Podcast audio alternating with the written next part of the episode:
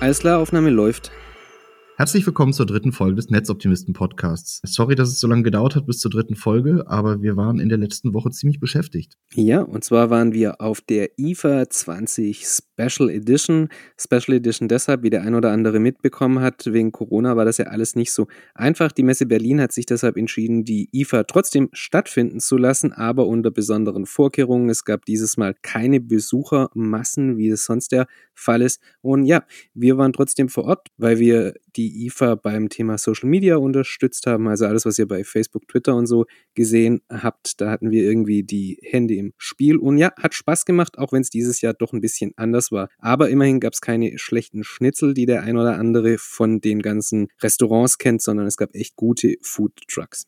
Ja, und falls ich ein bisschen heiser klinge, das liegt tatsächlich auch an der IFA, weil ich ich habe ja keine Ahnung, seit zwei Monaten nicht mehr richtig mit Menschen geredet. Und auf der IFA hat man natürlich Bekannte getroffen und äh, bekannte Journalisten und Blogger und so weiter. Und hat schön mit Abstand natürlich und mit Maske geredet. Aber wenn man dann plötzlich mal wieder einen ganzen Tag lang sechs Stunden oder so redet, dann finden die Stimmbänder das nicht so geil. Aber ich war auf jeden Fall froh, dass die IFA stattgefunden hat. Eben auch, weil man mal wieder ein paar bekannte Gesichter gesehen hat. Und ich fand, die haben das auch alles echt super gemacht. Ich habe mich nie unsicher gefühlt und ich bin da tatsächlich sehr pingelig, was das angeht. Ich muss tatsächlich sagen, obwohl wir ja hier ganz aus dem digitalen digitalen Raum kommen und auch an diese Videokonferenzen und all das gewohnt sind, habe ich es nach einem halben Jahr dann doch mal wieder genossen, einfach echte Menschen zu sehen, mit denen zu sprechen. Natürlich mit dem richtigen Sicherheitsabstand und Maske und dem Ganzen drumherum. Aber es ist halt doch was anderes, ob man live mit jemandem spricht und den sieht, als wenn man nur hier vorm Rechner sitzt und irgendwelche Leute in Videocalls sieht. Und deshalb glaube ich auch, dass die Bedeutung von Messen weiterhin bleiben wird und auch von Events. Also ich glaube auch nicht, dass wir weniger Presseevents bekommen werden.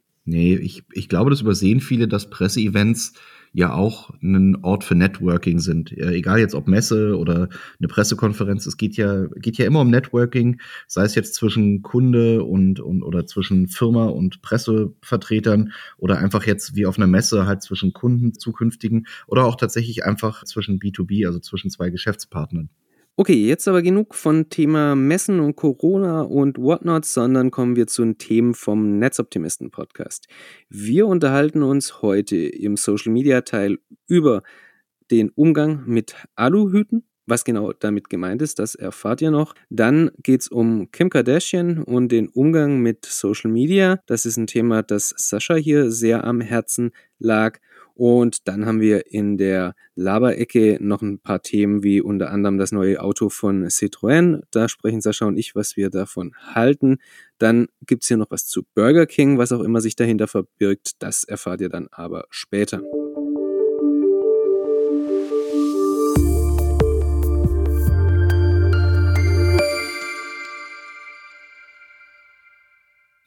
Frank, du hast ja neulich einen Artikel zum Thema äh, Aluhüte und Community Management bei TechTech veröffentlicht. Worum geht's denn da? Naja, im Prinzip war der Auslöser in Anführungszeichen für den Artikel die, eine Anfrage bei Twitter. Und zwar hat jemand gefragt, wie geht man denn oder wie geht ihr im Community Management mit den ganzen Aluhutträgern um, wenn die Verschwörungstheorien unter irgendwelchen Postings machen? Und in dem Artikel habe ich einfach ein bisschen beschrieben, wie wir das so machen und verschiedene Wege aufgezeigt, wie man damit umgehen kann. Ja, äh, wir betreuen hier zum Beispiel auch den Kunden Karlsruhe Digital und da ist das Thema 5G immer mal wieder ein Thema, bei der IFA übrigens auch. Und äh, da begegnen uns Aluhüte natürlich sehr häufig. Und Frank hat dann ein paar Mechanismen, mit denen, wie man mit den Leuten umgehen kann. Naja, Mechanismen würde ich es gar nicht mal unbedingt nennen. Letztendlich, wenn sich ein Unternehmen oder eine Institution dazu entscheidet, auf Social Media aktiv zu sein, dann muss man sich halt immer auch vorab darüber im Klaren sein, dass zu jedem Thema irgendwelche kontroversen und schwierigen Kommentare kommen können. Und da muss man sich halt vorher schon überlegen, wie wollen wir damit umgehen, weil sonst endet es letztendlich im Chaos. Es gibt natürlich die Variante zu sagen, ich diskutiere das mit den Leuten aus aber die Ressourcen wird kaum ein Unternehmen und kaum Community Manager haben. Denn gerade jetzt während der Corona-Zeit ist dieses ganze Verschwörungstheorien-Thema ja dermaßen virulent geworden, dass man wirklich unter jedem Post inzwischen irgendwelche derartigen Kommentare findet. Und natürlich kann man jetzt versuchen, wenn irgendeiner schreibt, dass Bill Gates uns Chips einpflanzen will oder dass 5G die Gehirne zum Explodieren bringt, kann man natürlich mit den Leuten reden und kann sagen, hör zu, hm, informier dich doch jetzt zuerst mal über 5G und solche Geschichten, bevor du das erzählst. Also so ein bisschen das auf die sachliche Ebene ziehen. Aber das Problem daran ist, aus eigener Erfahrung, ich habe das schon ein paar Mal versucht, weiß ich, dass die Leute das halt gar nicht wollen. Also die wollen nicht sachlich diskutieren, sondern die wollen einfach nur ihren Bullshit da verbreiten online. Und in dem Moment, wo man denen sachlich begegnet, liefert man denen sogar noch zusätzliches Futter und dann fangen die erst an richtig auszuholen. Dann kommen vielleicht noch die bluttrinkenden Promis mit dazu, Xavier Naidu als Heilsbringer und was auch immer. Alles schon erlebt. Und aus dem Grund war eben mein Tipp oder was heißt mein Tipp? Ja, mein Ratschlag für die Community Manager bei dem Thema einfach ganz dezent die Verbergen-Funktion von Facebook zu nutzen. Was übrigens auch auf Twitter geht. Stimmt, das geht auch bei anderen sozialen Netzwerken und ist tatsächlich eine sehr hilfreiche Funktion.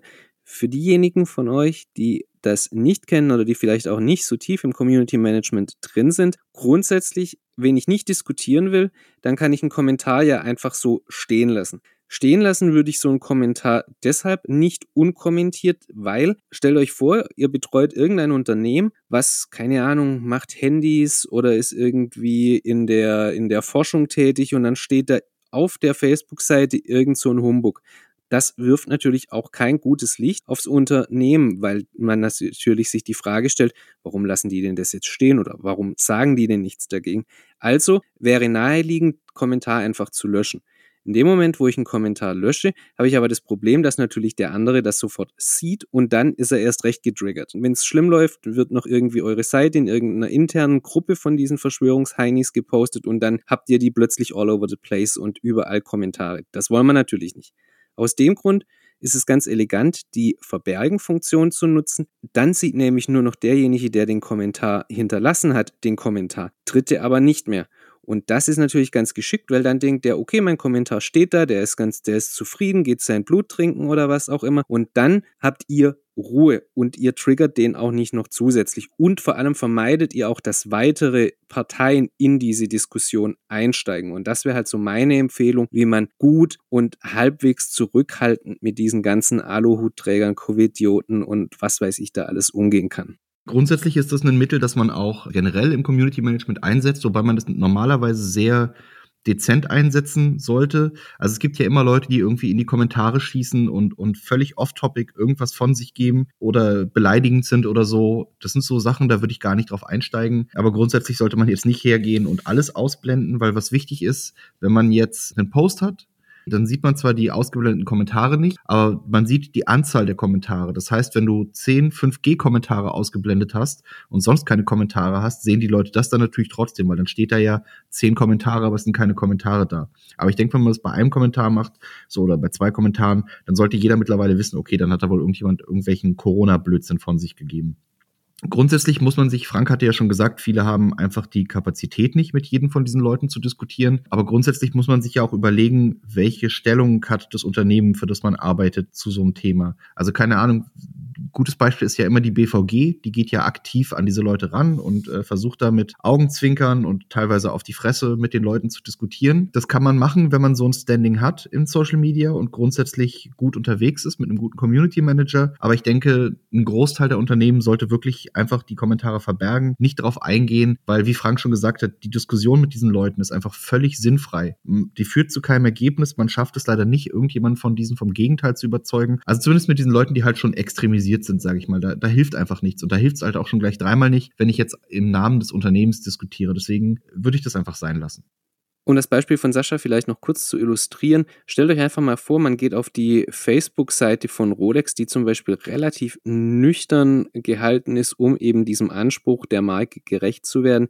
Und dann ist unter irgendeinem Bild von einer neuen Uhr für 30.000 Euro ein Kommentar zu, was weiß ich, äh, zu, zu Corona oder zum Impfen oder zu Bill Gates und dann steht plötzlich vom Community Manager von Rolex irgendein frecher Kommentar drunter. Das wird halt niemals zu der Marke passen, deshalb wird man das auch nie machen und die können sich das halt auch einfach nicht erlauben, weil das fürs Image halt viel zu riskant wäre. Deshalb als Firma immer wissen, was passt zu einem und was nicht.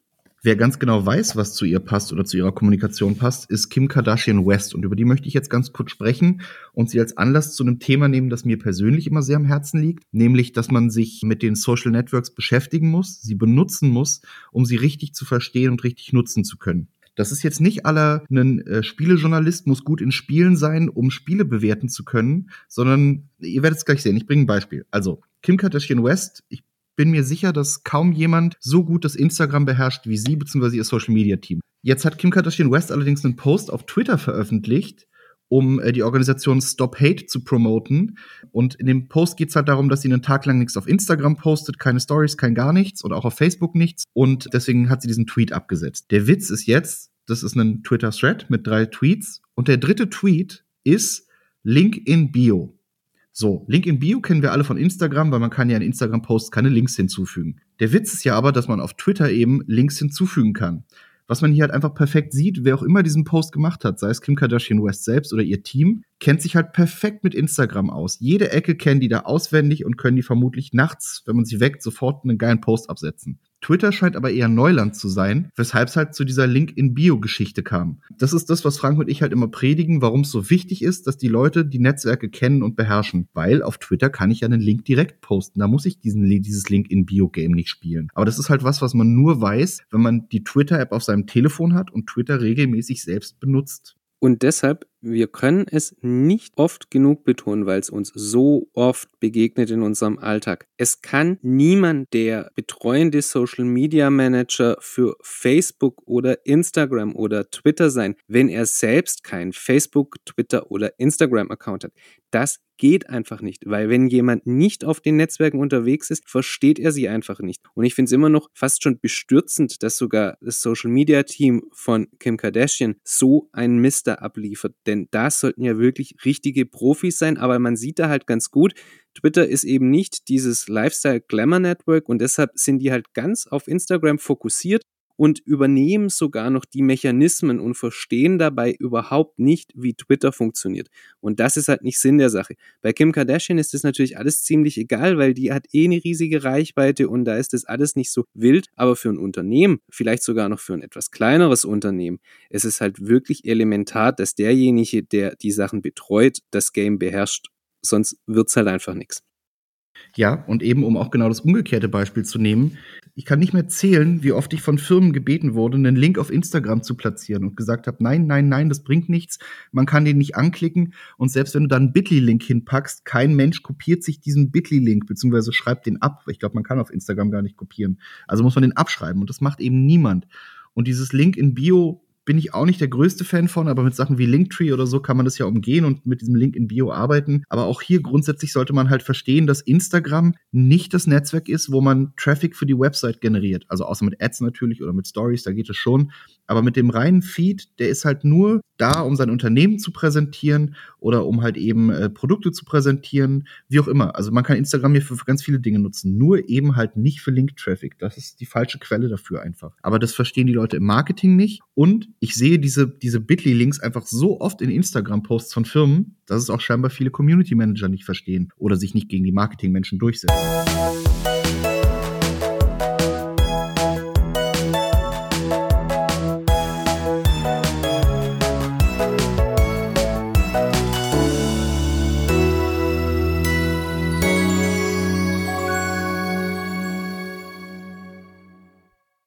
So, und jetzt sind wir auch schon in unserer Laberecke angekommen. Und Sascha, erzähl doch mal, wie kann es sein, dass live, während wir einen Podcast aufnehmen, ich plötzlich einen Tweet von dir in der Timeline habe mit der Apple Watch? Hast du etwa gerade einen Podcast aufgenommen und parallel dazu die Apple Watch ausgepackt, weil du nicht die halbe Stunde warten konntest? äh, ja, vielleicht habe ich gerade nebenbei die Apple Watch ausgepackt. Ähm, Serie 6 und endlich, endlich, wie viele Jahre musste ich jetzt warten? Gibt es eine bezahlbare, gut aussehende goldene Apple Watch. Ach, Gold ist best. Da unterscheiden sich leider unsere Meinungen tatsächlich. Ich bin bei der ganz klassischen Sportwatch geblieben in Schwarz, weil ich nach wie vor den, den Mehrpreis da nicht gerechtfertigt sehe. Aber spielt ja keine Rolle, ist ja eher die optische Geschichte. Insgesamt, glaube ich, ist die, die Apple Watch 6 tatsächlich eine ziemlich coole Geschichte geworden und Apple bewegt sich da auch wirklich in den richtigen Bereich. Und vielleicht machen jetzt auch mehr Leute dann bald Sport, wenn in Deutschland endlich das Fitness Plus auch gelauncht wird, was Sascha ja auch ganz toll fand, wenn ich es richtig weiß. Ja, da hatte ich eigentlich richtig Bock drauf. Ich finde ja grundsätzlich das Konzept Peloton sehr cool. Da haben wir auch schon drüber gesprochen, weil du ja Peloton nutzt. Ähm, aber es ist natürlich so ein bisschen auf das Bike beschränkt, beziehungsweise ja, die haben auch extra Übungen. Aber Fitness Plus von Apple ist halt tatsächlich eher so gedacht, roll deine Yogamatte aus und gib Gas. Und das finde ich tatsächlich auch ganz ansprechend. Und man hat halt nicht diesen Invest für das Bike. Das heißt, du hast schon die Yogamatte daheim? Äh, nein. Der aufmerksame Zuhörer wird übrigens feststellen, dass er trotz Ermahnung indirekter immer noch nebenher an seiner Apple Watch rumwerkelt. Aber nun ja, so ist es halt. Dann wenden wir uns jetzt mal den anderen Themen zu, die wir im Podcast noch haben. Und zwar habe ich hier auf dem Zettel stehen Burger King. Das ist ein Thema, das hat Sascha eingetragen. Deshalb darf Sascha jetzt auch ein bisschen erzählen, was es mit Burger King außer Burgern auf sich hat.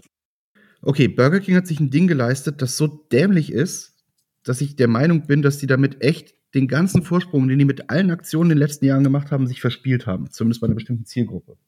Ähm, grundsätzlich ist ja Burger King super gut darin, so mit McDonalds ein bisschen zu spielen oder mit anderen ähm, Mitbewerbern und die machen das immer mit einem Augenzwinker und eigentlich finde ich grundsätzlich, was Burger King so online treibt oder marketingtechnisch treibt, ziemlich gut. Nicht unbedingt deren Essen, aber was sie so marketingtechnisch machen, ist ganz gut.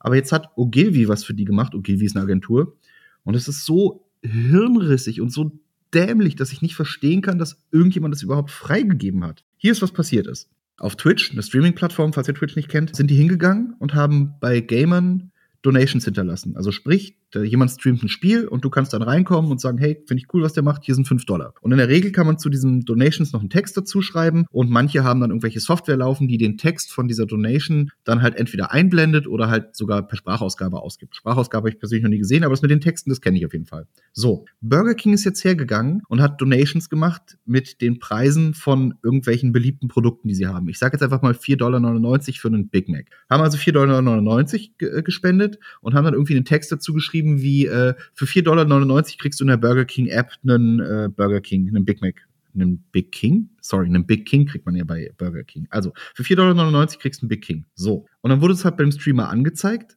Und natürlich ist es ich würde fast schon sagen, übergriffig in den Stream reinzugehen und da ungefragt Werbung zu machen. Der eine Streamer in dem Video, das Ogilvy da gepostet hat, fragt sogar, Yo, Burger King, are you going to sponsor me now? Und dann blenden die halt ein, we just gave you five Dollar. Und das ist halt echt so unfassbar unverschämt, auf die Idee zu kommen, da diesen Stream zu übernehmen für Werbung und dann dem Streamer nicht mal Geld dafür zu geben. Und, oh, puh, also, das, das finde ich echt unfassbar. Aber das eigentlich Schlimme an der Sache ist ja, dass die sich sogar noch öffentlich dafür gefeiert haben. Also die sind quasi hergegangen und haben sogar noch ein Video produziert, indem sie gezeigt haben, wie sie das alles gemacht haben und was für geile Typen sie sind.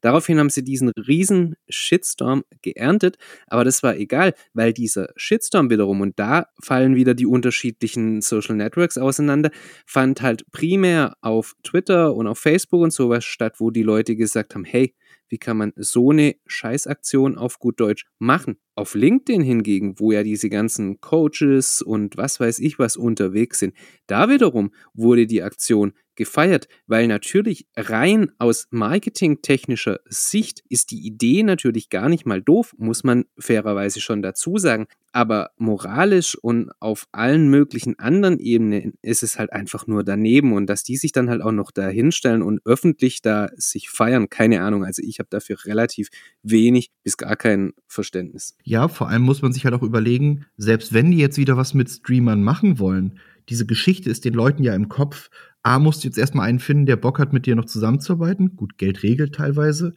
Aber dann muss der Streamer wiederum halt damit rechnen, dass er so einen krassen Shitstorm kassiert, dass er mit Burger King arbeitet, nachdem die so eine miese Aktion mit der Twitch-Community durchgezogen haben. Also da hat halt wirklich jemand nicht weiter als, als bis zum Ende dieses Pitches gedacht, ehrlich gesagt. Nun ja, ich denke, in Zukunft werden wir trotz alledem immer mal wieder solche Aktionen sehen, aber wir können nicht mehr machen, als drüber reden und darauf zu hoffen, dass alles irgendwann vielleicht mal besser werden wird. Jetzt haben wir aber genug über Social Media und diese ganzen Geschichten geredet. Jetzt wird es Zeit, ein bisschen aus der Themenecke rauszugehen und wir reden ja ganz gern über Elektromobilität und da hat diese Woche ein Auto die Gemüter erregt, was auf den Namen Citroën Ami hört. Sascha, erzähl doch dazu ein bisschen was. Der Citroën Ami ist ein kleines Elektroauto, in das zwei Personen reinpassen. Das ist nicht teuer, den Preis habe ich jetzt nicht im Kopf, den sagt euch Frank bestimmt gleich. Und die Idee ist halt, dass man mit diesem Auto in der Stadt unterwegs ist. Das Ding fährt maximal 45 km/h. Das heißt, man braucht auch, glaube ich, nur so einen Mofa-Führerschein dafür, keinen richtigen vollwertigen Führerschein. Und das Auto wurde jetzt vor ein paar Tagen auf einem Presseevent hier in Berlin äh, einigen Tech-Bloggern gezeigt und wir haben da mehrere Videos zugesehen. Und ich finde das Auto grundsätzlich eine ganz gute Idee, weil es ist günstig, es ist ein Elektroauto und es ist perfekt für diese kurzen Strecken. Also ich würde tatsächlich, würde ich das sehen wie so eine Art E-Scooter, die ja hier in Berlin mittlerweile sehr beliebt sind. Nur halt, dass zwei Personen damit fahren können und dass man halt sitzen kann. Das heißt, es ist, mehr Leute können es nutzen, weil nicht jeder kann auf diesem Scooter stehen. Und es ist trocken, es ist warm, es hat ja sogar eine Heizung. Es ist halt, finde ich, ein, ein guter Schritt so in Stadtmobilität. Aber natürlich ist hier auch ein Problem. Das Ding fährt ja nur 45. Und während man in Berlin zwar größtenteils gar nicht so schnell überhaupt fahren kann, ist es halt trotzdem so, dass es gibt natürlich hier auch Strecken, wo man 50 fahren kann. Und wenn man damit 45 rumgeigt, ist man halt immer ein Verkehrshindernis letzten Endes. Weshalb ich der Meinung bin, dass dieses Auto nur in Berlin funktionieren könnte oder generell in der Stadt, wenn wir halt nur noch Tempo 30 in der Stadt hätten.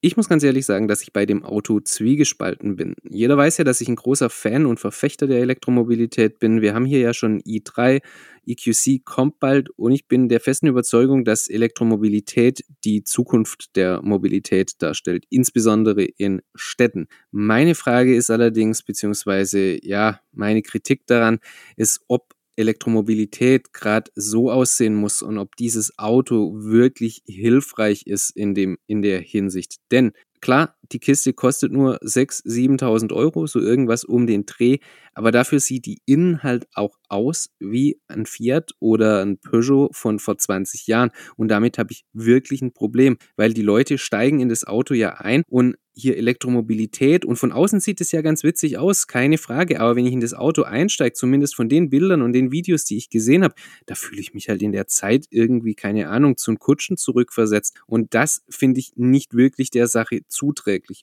und das zweite Problem, Sascha sagte, ja, Stadtflitzer und das alles. Ich bin schon häufig in Berlin mit dem Auto unterwegs gewesen. In meinem XC90, also in meinem Stadtpanzer, in meinem Klimakiller-Auto, wie manche das so schön nennen. Und das ist in Berlin manchmal gar nicht so verkehrt, weil die Leute, wer mal Berliner Autofahrer gesehen hat, sind halt sehr aggressiv. Und jetzt stelle ich mir vor, ich bin irgendwo auf so einer drei- oder vierspurigen Straße in Berlin unterwegs, wo die Leute zum Teil mit 60, 70 oder die Taxifahrer teilweise sogar mit 80 entlangkacheln. Und ich sitze da in diesem Citroën Ami, was ja eine winzige Knutschkugel letztendlich ist, ohne Knautschzone und irgendwas. Und wenn mich da einer erwischt mit seinem SUV, ja, dann war es das halt. Ich weiß, es gibt Crashtests und das Ding soll sicher sein und es kommt auch immer das Argument, es soll sicherer sein als ein, äh, als ein Scooter oder als ein Fahrrad. Ja, natürlich ist es sicherer als ein Scooter oder ein Fahrrad, weil es was außenrum hat. Aber man fährt damit ja auch ganz anders, weil man sich theoretisch sicherer fühlt. Aber ich wäre damit halt ganz vorsichtig. Ja, und äh, also ich denke auch, deswegen sagte ich ja, dass Tempo 30 in der Stadt einfach angebracht wäre, weil wie du sagst, selbst wenn sich derjenige an das Geschwindigkeitstempo hält und nur mit Tempo 50 von rechts so ein G63 angeballert kommt in die Kiste rein, ich glaube nicht, dass da irgendwelche äh, Mechanismen sind, die einen da schützen. Ich weiß nicht mal, ob der Ami überhaupt Airbags hat, ehrlich gesagt. Aber was ich noch anbringen möchte, also wie gesagt, zum einen denke ich, damit solche Arten von Autos funktionieren und Individualverkehr in der Stadt überhaupt erhalten bleiben kann, brauchen wir Tempo 30 zum einen. Und zum anderen, ich denke, das Ding ist gut geeignet für Carsharing auch. Ich, ich bin mir sicher, dass sich nicht viele sowas kaufen werden selbst. Andererseits, ich sehe öfter mal Rentner rumfahren mit diesen Autos. Die haben dann hinten so einen großen 45-Aufkleber drauf. Die gibt's ja schon. Das ist ja jetzt nichts Neues, aber die sind ein bisschen hübscher mittlerweile. Aber ich denke, man muss auch mal schauen, wo kommt Citroën überhaupt her mit der Idee. Ich weiß nicht, falls ihr schon mal in Paris wart. In Paris gab es mal, es gibt es leider nicht mehr, das nannte sich Autolib. Und dieses Autolib hatte sogenannte Blue Cars und das waren äh, Elektroautos. Tatsächlich sahen die auch nicht besonders geil aus und auch innen waren die nicht sehr hochwertig. Und was ich ganz spannend finde zu diesem Blue Car ist aber auf jeden Fall, dass es auf der Wikipedia beziehungsweise von dem Projekt halt Statistiken gibt. Und zwar haben die hier äh, angegeben, dass die Autos hau hauptsächlich von Leuten zwischen 18 und 34 Jahren äh, benutzt wurden. Daher kommen vermutlich auch diese kecken Farben von dem Ami. Äh, und dass eine Distanz von maximal neun Kilometern gefahren wurde und die, die Fahrzeuge in der Regel nicht länger als 40 Minuten benutzt wurden. Und jetzt muss man sich halt fragen, wenn ich ein Carsharing benutze, und weniger bezahlen würde, als wenn ich jetzt einen E-Golf fahre und dafür mit diesem Ami durch die Gegend fahre, könnte ich dann akzeptieren, dass der innen vielleicht nicht so hochwertig ist wie ein E-Golf? Und ich denke, das kann durchaus ein Verkaufsargument sein, also fürs Carsharing in dem Fall. Carsharing ist tatsächlich ein guter Ansatz, guter Punkt auch beim, beim Citroën Ami und ich bin auch überzeugt davon, dass Carsharing in Zukunft an Bedeutung gewinnen wird, nachdem es jetzt während Corona eher ein bisschen rückläufig war, ganz einfach, weil die Leute halt trotzdem eher die Tendenz hatten zum eigenen Auto. Trotz allem die Verkehrsprobleme in Städten können wir nur lösen, wenn die Zahl der Autos insgesamt etwas reduziert wird. Und da ist meiner Meinung nach Carsharing der richtige Weg. Allerdings durch alle Preisklassen. Also es muss dann auch möglich sein, dass ich mir eine S-Klasse oder was auch immer im Carsharing holen kann und nicht nur diese kleinen City-Flitzer. Weil ansonsten erreicht man, das wollen die Leute oft nicht hören, aber halt nicht die gesamte Gesellschaft. Und man muss, um so eine Verkehrswende herbeizuführen, eben alle erreichen.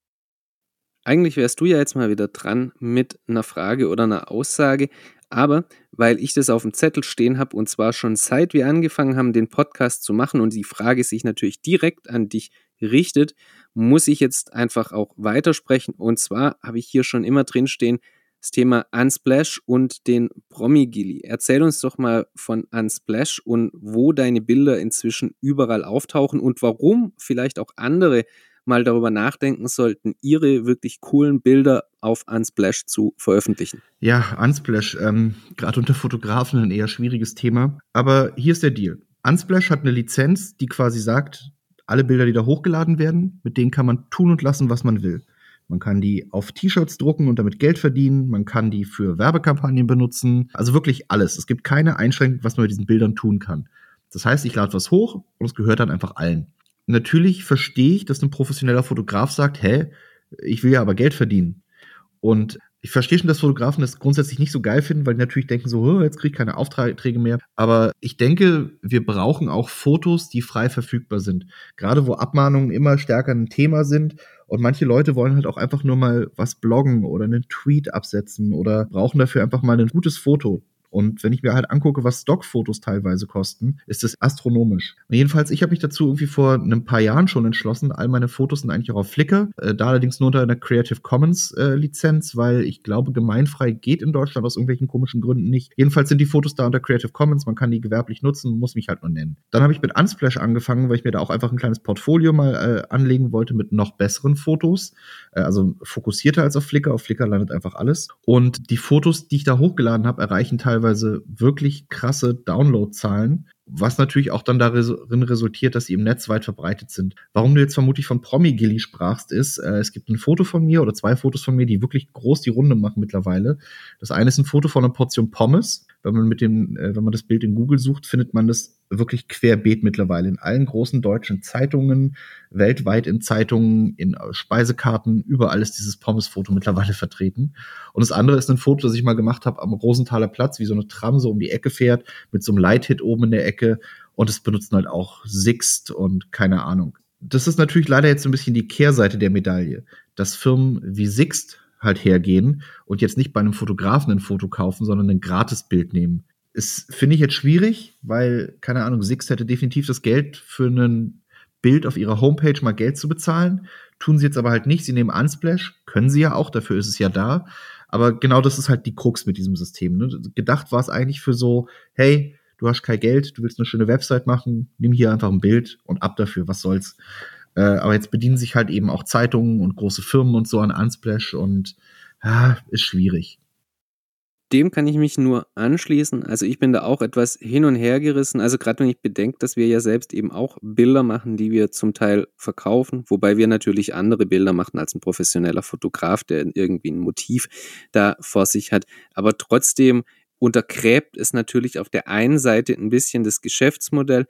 von Fotografen und von diesen ganzen Stockfotoseiten. Andererseits, diese Stockfotoseiten sind halt auch nicht wirklich Engel und diese ganzen Lizenzgebühren und das alles und was dann letztendlich beim Fotografen hängen bleibt, ist halt auch nicht so wirklich geil. Und deshalb finde ich Unsplash für denjenigen, der sich wirklich aktiv dazu entscheidet und es cool findet, wirklich eine gute Sache. Und ich meine, klar, Sixt hätte so ein Foto kaufen können. Andererseits ist es ja natürlich auch ein bisschen ein Zeichen der, der Anerkennung, dass so ein Bild von dir da eben genutzt wird. Und das ist ja auch irgendwie cool. Aber ja, ich denke, das Thema ist kontrovers und da kommt man auch nicht wirklich zu einem richtigen Ergebnis. Ja, und also was man noch dazu sagen muss, ich wollte nicht salzig klingen, weil Sixt mein Foto benutzt. Ganz im Gegenteil, ich habe mich aktiv dazu entschieden, das Foto jedem zur Verfügung zu stellen ich persönlich, ich verstehe Fotografen voll und ganz, aber für mich persönlich ist ein Foto, ich habe da was gemacht und, und ich teile es einfach mit der Welt. Jeder soll es benutzen und ich finde das völlig in Ordnung für mich, weil ich muss, ich, ich verdiene mein Geld ja nicht hauptsächlich mit Fotos. Und ja, vielleicht, wenn du halt bei Sixt arbeitest und das hörst, überleg dir doch beim nächsten Mal, ob du nicht lieber ein Bild kaufst. Und da wir bislang unser Geld eben hauptberuflich auch nicht mit Podcasts verdienen und jetzt mal wieder was anderes machen müssen, ist es jetzt an der Zeit, den Podcast für heute zu beenden. Danke, dass ihr zugehört habt und ja, bis zum nächsten ja, Mal. Danke fürs Zuhören und sorry, dass es diesmal so ein bisschen holprig war. Ich denke, das wird jetzt in nächster Zeit besser, wenn wir das regelmäßig machen. Danke, ciao.